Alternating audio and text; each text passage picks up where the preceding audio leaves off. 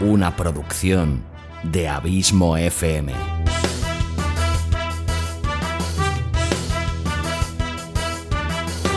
¿Quieres disfrutar de tu tiempo libre escuchando grandes historias, audiolibros y relatos? Un podcast literalmente literario.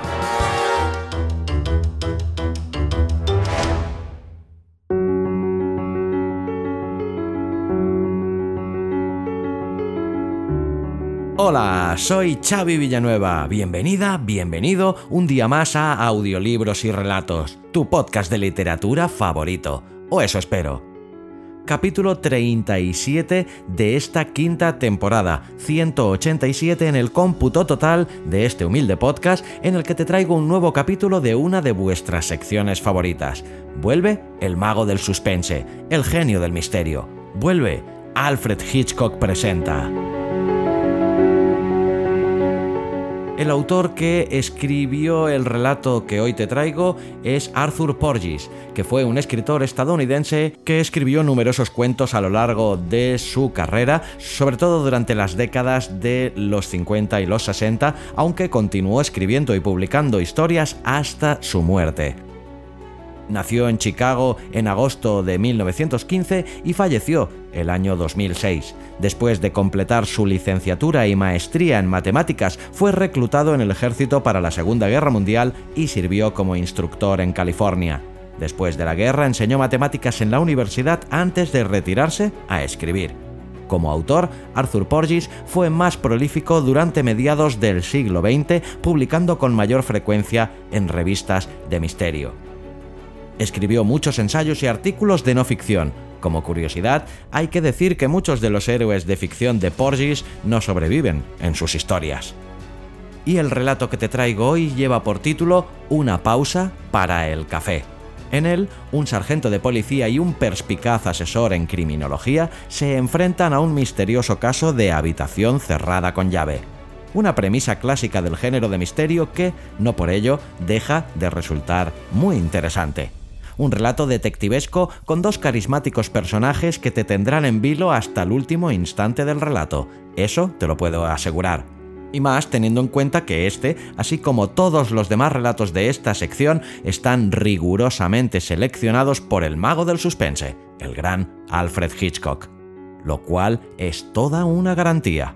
Gracias como siempre por tu fidelidad, tu constante apoyo y por hacerme sentir tan y tan feliz sabiendo que este podcast te gusta, te acompaña y te sirve de entretenimiento.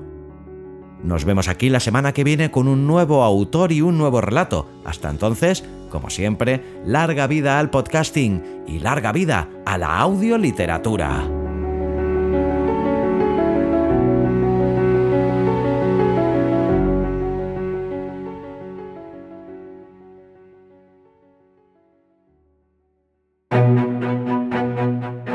Colecciones de audiorelatos premium de Abismo FM. Dos colecciones de ocho capítulos cada una, colección Sherlock Holmes y colección La Dimensión Desconocida. Puedes comprar cada capítulo individualmente por un euro y medio o la colección completa de ocho capítulos por tan solo 10 euros www.abismofm.com barra colecciones. O si me escuchas desde la plataforma iVoox, podrás escuchar ambas colecciones suscribiéndote a los capítulos exclusivos para fans. Colecciones de audiorelatos premium de Abismo FM. ¿Te los piensas perder?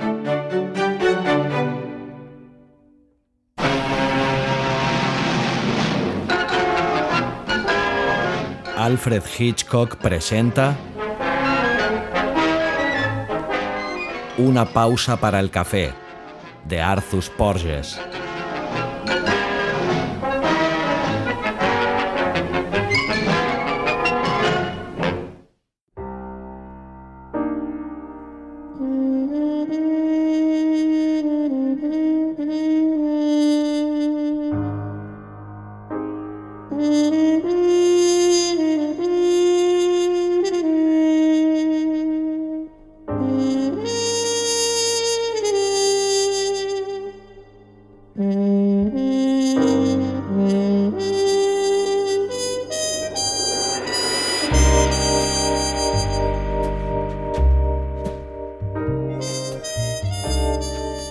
Siempre creí que esos casos de habitaciones cerradas con llave ocurrían solo en las novelas de detectives. El tono del sargento Black era quejumbroso, como si acusara al universo de ser injusto con la policía. Ulysses Price Middleby, objeto del comentario y ex profesor de Historia y Filosofía de la Ciencia, pero ahora asesor en criminología, parecía pensativo. Comenzaban siendo una ficción de misterio, dijo con voz suave. Pero la vida imita al arte. Para decirlo de otro modo, estoy seguro de que muchos crímenes imaginativos y brillantes han sido sugeridos e incluso guiados paso a paso por historias ingeniosas. Lo cual significa que, además de engañar a esos monos tontos con trozos de tubería, Ahora debemos mantenernos dos pasos adelante de los mejores escritores de novelas de misterio. Gruñó el sargento. Supongo que usted ni siquiera lee esa basura. Añadió. Al contrario, dijo Middleby. Siempre he disfrutado de las buenas historias de misterio, especialmente aquellas que plantean enigmas, y ahora disfruto aún más. Examinó su tobillo vendado que descansaba encima de una banqueta.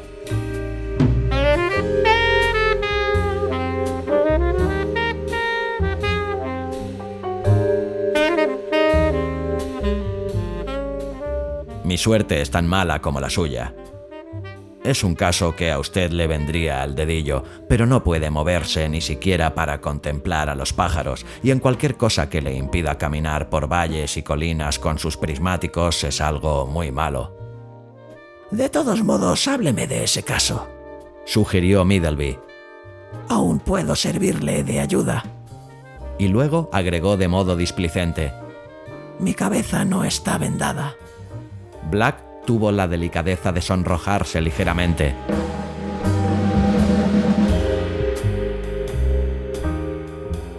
Tiene razón, es su cerebro el que siempre me ha ayudado, pero debe admitir que a menudo no capto algunas cosas que para usted son significativas debido a su preparación científica. Es verdad, pero intentaré arrancar de usted incluso aquellas cosas que ha visto sin reparar efectivamente en ellas. De modo que, adelante, necesito conocer todos los hechos. El sargento hizo una pausa para organizar sus ideas y luego comenzó el relato de los acontecimientos.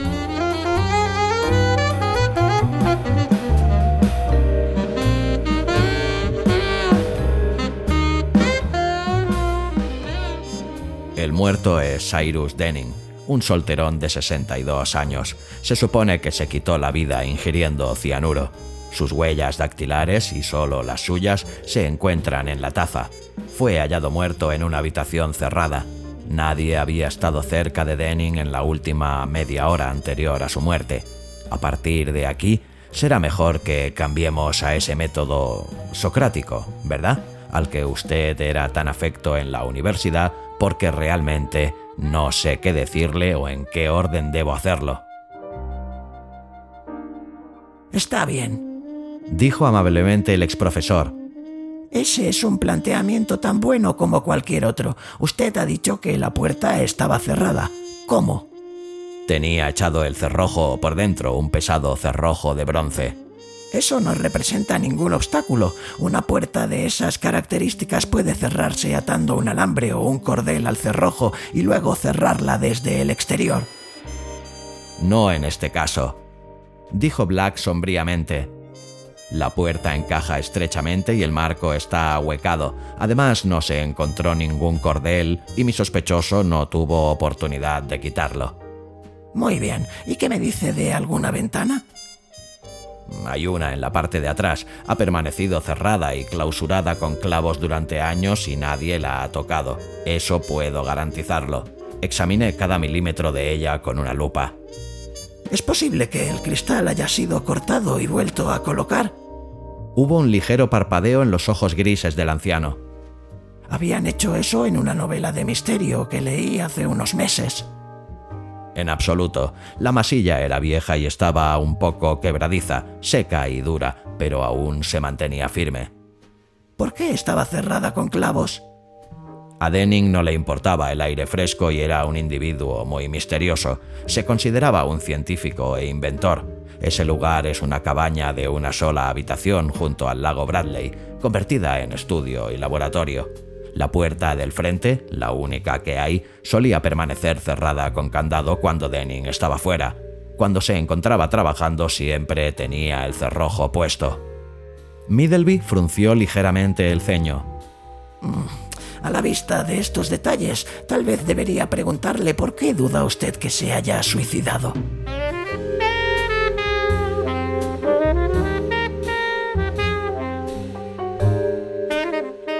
Black apretó los labios. Insisto, además de que no dejó ninguna nota. Según mi experiencia, un suicida casi siempre deja alguna explicación. Luego está el hecho de que Denning estaba podrido de dinero.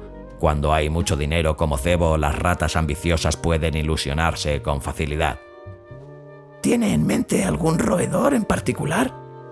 Puede apostarlo. El sobrino del muerto. Estaba allí cuando encontraron el cadáver. Es el heredero de 200 mil dólares y una persona que sabe cómo gastarlos rápidamente. De modo que estaba en la cabaña. Deme los detalles. El muchacho, Jerry Doss, admite haber visto a su tío en el laboratorio hacia el mediodía. A veces ayudaba a Denning en sus experimentos y se las arreglaba para sacarle algunos billetes. No muchos, ya que el viejo tenía fama de agarrado. De cualquier modo, él afirma que dejó a Denning vivo a la una y media. El viejo corrió el cerrojo inmediatamente después de que Doss abandonara la cabaña. Entonces, Doss se dirigió al lago que se encuentra a unos 100 metros para charlar un rato con el hombre del muelle que alquila embarcaciones durante la temporada. En esta época, naturalmente, no hay movimiento en la zona.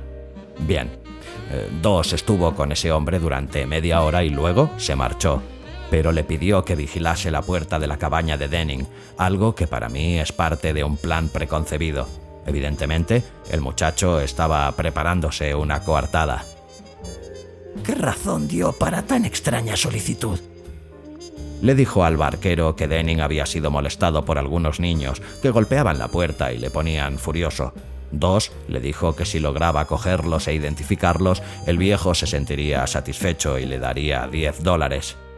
Muy lógico, dijo Middleby con una sonrisa irónica. El muchacho tiene imaginación, si es que ha inventado esa historia. Apuesto a que la ha inventado. De todos modos, en este punto todo está claro. Dos dejó a Denning media hora antes y no se acercó a la puerta, como bien puede atestiguarlo el barquero. Este no descuidó en ningún momento la vigilancia sobre la puerta de la cabaña por si aparecían los niños, esperando así poder ganarse 10 dólares cumpliendo una tarea tan sencilla.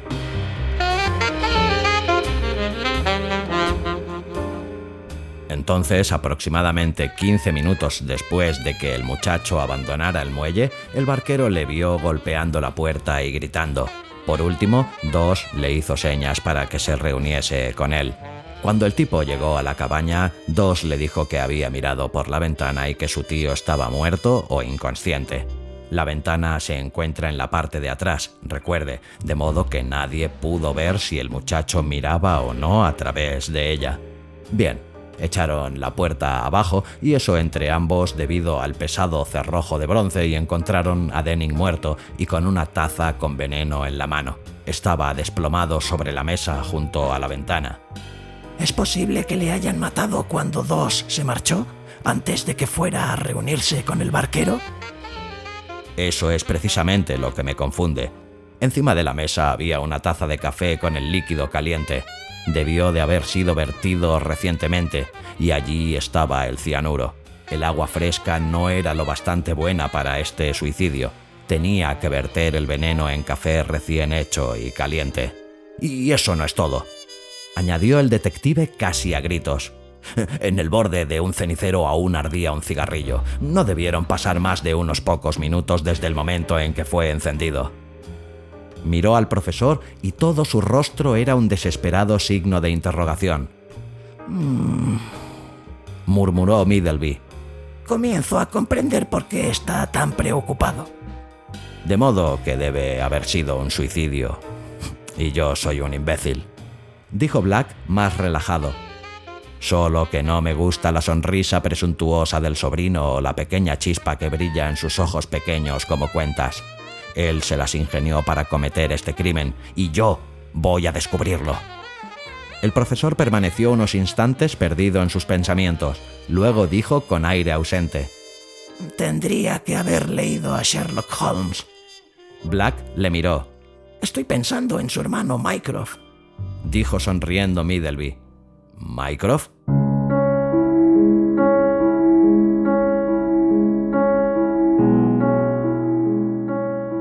Como yo, se hallaba inmovilizado. En su caso se trataba solamente de pereza y tamaño, pero resolvió muchos casos misteriosos desde su sillón con su hermano Sherlock haciendo el trabajo pesado. Miró a Black con ojos burlones. ¿Por qué no lo intentamos, eh? Estoy dispuesto a intentarlo todo. Soy bueno para el trabajo pesado. A veces pienso que es lo único para lo que sirvo. Tonterías. Usted tiene cerebro e imaginación. Dijo el exprofesor con tono de reproche. Ahora bien, esto es lo que quiero que haga. Consígame fotos grandes y nítidas del laboratorio, del interior y del exterior, de los cuatro costados, y de la vista que hay desde ese lugar en todas direcciones.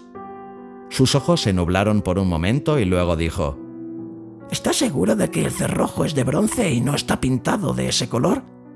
¿Pintado? No, pero ¿por qué? Interrumpió la pregunta y se mordió el labio inferior. Mm, lo averiguaré. Prometió con voz dura. Hágalo y luego acuda a verme. ¿Hay teléfono en el laboratorio? Sí. Entonces llámeme desde allí y tráigame esas fotografías tan pronto como las tenga. Le llamaré dentro de tres horas y tendremos esas fotografías para mañana por la tarde. Perfecto.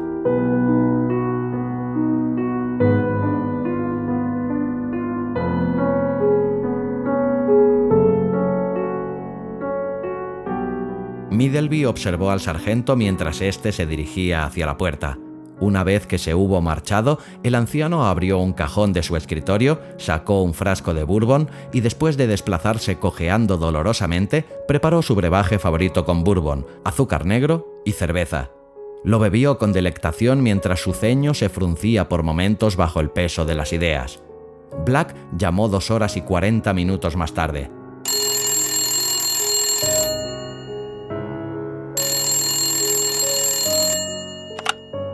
El cerrojo parece de bronce. Dijo Black. Al menos no es acero, ni hierro, ni aluminio o plomo. Farfulló Middleby, exteriorizando su desencanto. Es una lástima. Después de un momento de silencio, volvió a hablar con tono áspero. Quiero que raspe concienzudamente ese cerrojo y lo examine con su lupa. Vuelva a llamarme si descubre algo interesante. ¿Qué es lo que debo buscar? Preguntó el sargento con enfado. Solo examine el cerrojo y veamos qué pasa. Dijo el exprofesor. Y colgó.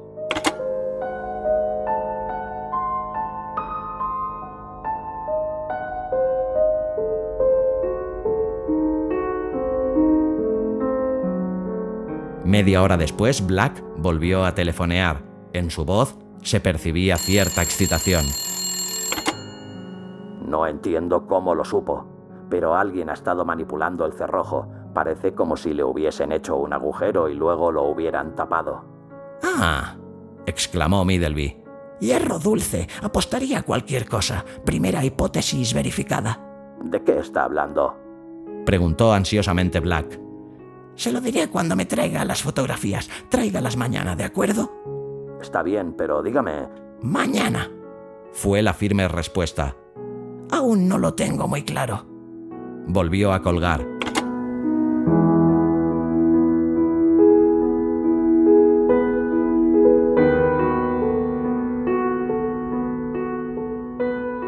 Al día siguiente, a primera hora de la tarde, el sargento apareció con un puñado de ampliaciones 18 por 26. Middleby las examinó con impaciencia hasta encontrar una vista del interior de la cabaña. La estudió durante unos segundos y luego lanzó un gruñido. ¿Qué sucede? preguntó Black. ¡La mesa! La voz de Middleby sonaba disgustada. Está demasiado lejos de la ventana. Si hubiese estado junto a ella, mm, supongo que no hay posibilidad alguna de introducir el café y el cigarrillo una vez que la puerta ha sido cerrada con el cerrojo. Ninguna, dijo el sargento.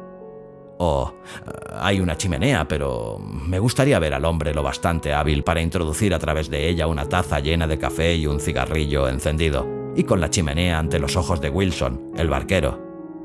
Otra buena teoría que debemos descartar, dijo Middleby. Luego preguntó. Por cierto, ¿la cafetera también estaba caliente? Tenía que estarlo. Aún se encontraba sobre una débil llama. Middleby meneó la cabeza con gesto de admiración. Ese asesino, quien quiera que haya sido, tiene cerebro. Lástima que se haya descarriado. El muchacho incluso ha tenido en cuenta que alguien pudiera descubrir alguna discrepancia entre el café caliente de una taza y una cafetera solo tibia. Tuvo la suficiente inteligencia como para dejarla encima de la llama. Maldito previsor.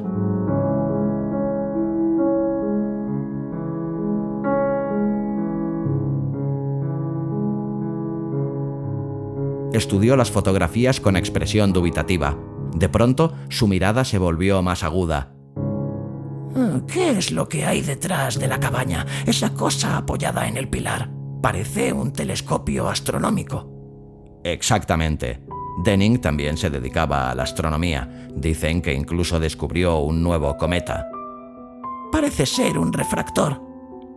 Podría serlo. No presté demasiada atención. Sería mejor que lo hiciera. Quiero el nombre del fabricante, pero no lo toque. Podría haber huellas dactilares. ¿Huellas dactilares de quién? ¿Y cuál sería la diferencia? Me gustaría saber qué es lo que le ha rondado por la cabeza en estas últimas horas. El sargento estaba evidentemente exasperado. Se lo diré cuando esté seguro, dijo el anciano.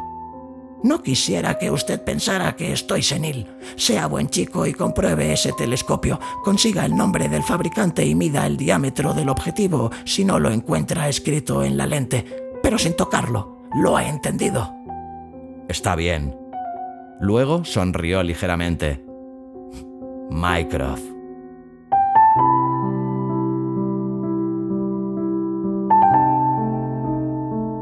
Middleby parpadeó era la primera vez que el sargento se atrevía a replicarle. Bien, ya era hora de que iniciaran una relación menos formal. Antes de que me marche, dijo Black mirando al anciano directamente a los ojos grises. Explíqueme el asunto del cerrojo. Obviamente usted estaba seguro acerca de ese punto. Oh, sí, no pretendía ocultarle nada. Abra ese armario que está a su derecha y coja lo que hay en el segundo estante.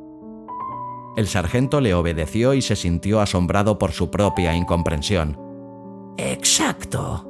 Eso es un imán de gran tamaño, pesa cerca de 2 kilos y posee una potencia de 2000 Gauss, lo cual significa, me atrevería a decir, que incluso a través de una gruesa puerta de madera dispone de la suficiente fuerza de atracción sobre un trozo de hierro colocado dentro de un cerrojo de bronce para deslizarlo hacia su posición.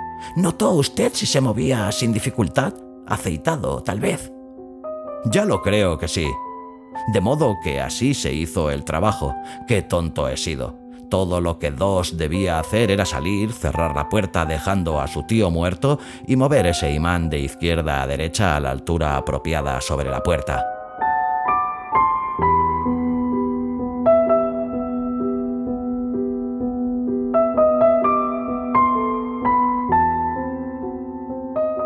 Entusiasmado, jugó con el pesado objeto de metal haciéndolo pasar de una mano a la otra. Luego su rostro se ensombreció. Pero aún no podemos explicar lo del café y el cigarrillo. Sabemos que Dos estuvo fuera de la habitación aproximadamente durante media hora. El café se habría enfriado en ese lapso y el humo desaparecido. Comprendo que es una situación complicada, por eso hubiese deseado que la mesa estuviera cerca de la ventana. Por cierto, ¿qué día hacía? El tiempo, quiero decir. Era un día agradable, fresco, claro y soleado. cualquiera salvo un viejo idiota hubiese estado afuera, o al menos habría tenido una ventana abierta para disfrutar del aire fresco. Hay gente para todo. Vaya a examinar ese telescopio. Black estuvo a punto de formular otra pregunta, pero el rostro del anciano estaba ominosamente inexpresivo. Con un suspiro el detective se marchó.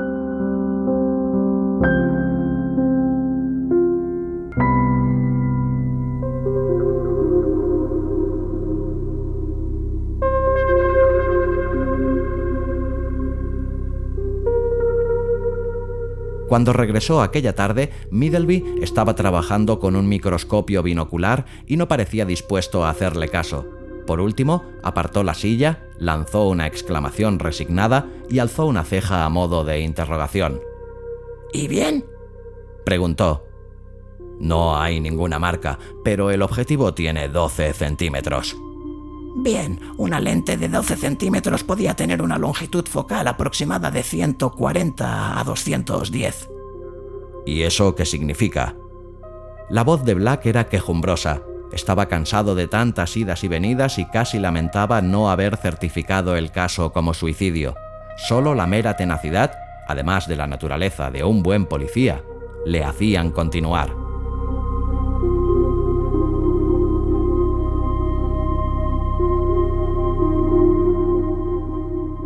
Así es como debió suceder. Dos, visita a su tío. Tal vez trabaja un poco con él en el laboratorio. Luego toman café, ya sea como una rutina normal o a instancias del muchacho. En la pared sur hay embalajes con signos de elementos químicos. En las fotografías se ve muy bien. A dos le resulta muy sencillo colocar cianuro en la taza del viejo. Cuando su tío se desploma, el muchacho borra sus huellas de la taza, deja impresas las de Denning y se marcha, cerrando la puerta tras él. Pero antes coloca un cigarrillo apagado en el borde del cenicero. Eh, una vez en el exterior y discretamente, por si alguien pudiese estar observándole, permanece de cara a la puerta y con un imán, probablemente del laboratorio de su propio tío, coloca el cerrojo en su lugar. Imagino que en alguna de sus anteriores visitas, cuando se quedó a solas, hizo un pequeño agujero en el bronce y colocó en el interior un trozo de hierro para que el imán funcionara. Ahora bien, se dirigió al muelle y se creó una coartada de media hora. Después, Dos se acercó a la cabaña por la parte trasera, donde ni el barquero ni ninguna otra persona podían verle, sacó la lente del objetivo del telescopio, que ya había aflojado, me imagino, teniendo en cuenta que se trata de un muchacho muy listo, y se colocó a un metro de la ventana. Una vez allí, la enfocó hacia la luz del sol. Por Dios, exclamó Black casi en un susurro, y Middleby frunció el ceño ante la interrupción.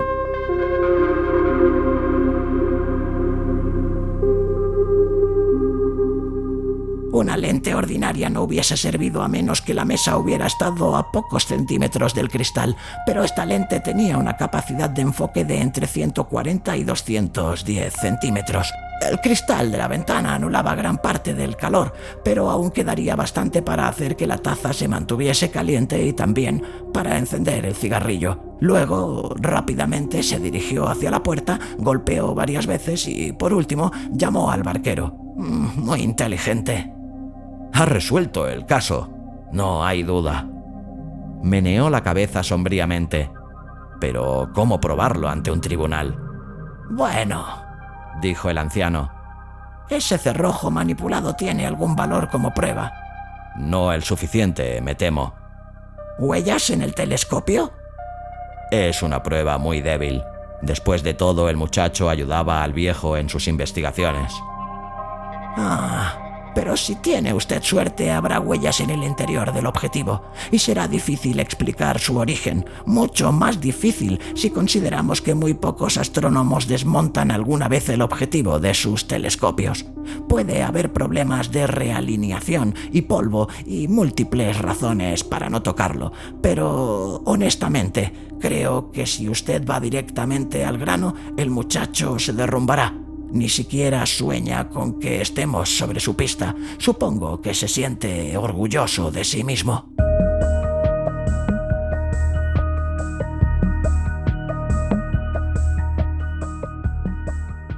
Black miró el delgado rostro del anciano y creyó ver los bigotes de un gato. Él no es el único que se siente de ese modo, reflexionó el sargento alegremente, pero solo dijo en voz alta. En cualquier caso, Usted ha hecho su parte. Ningún Mycroft lo hubiera hecho mejor.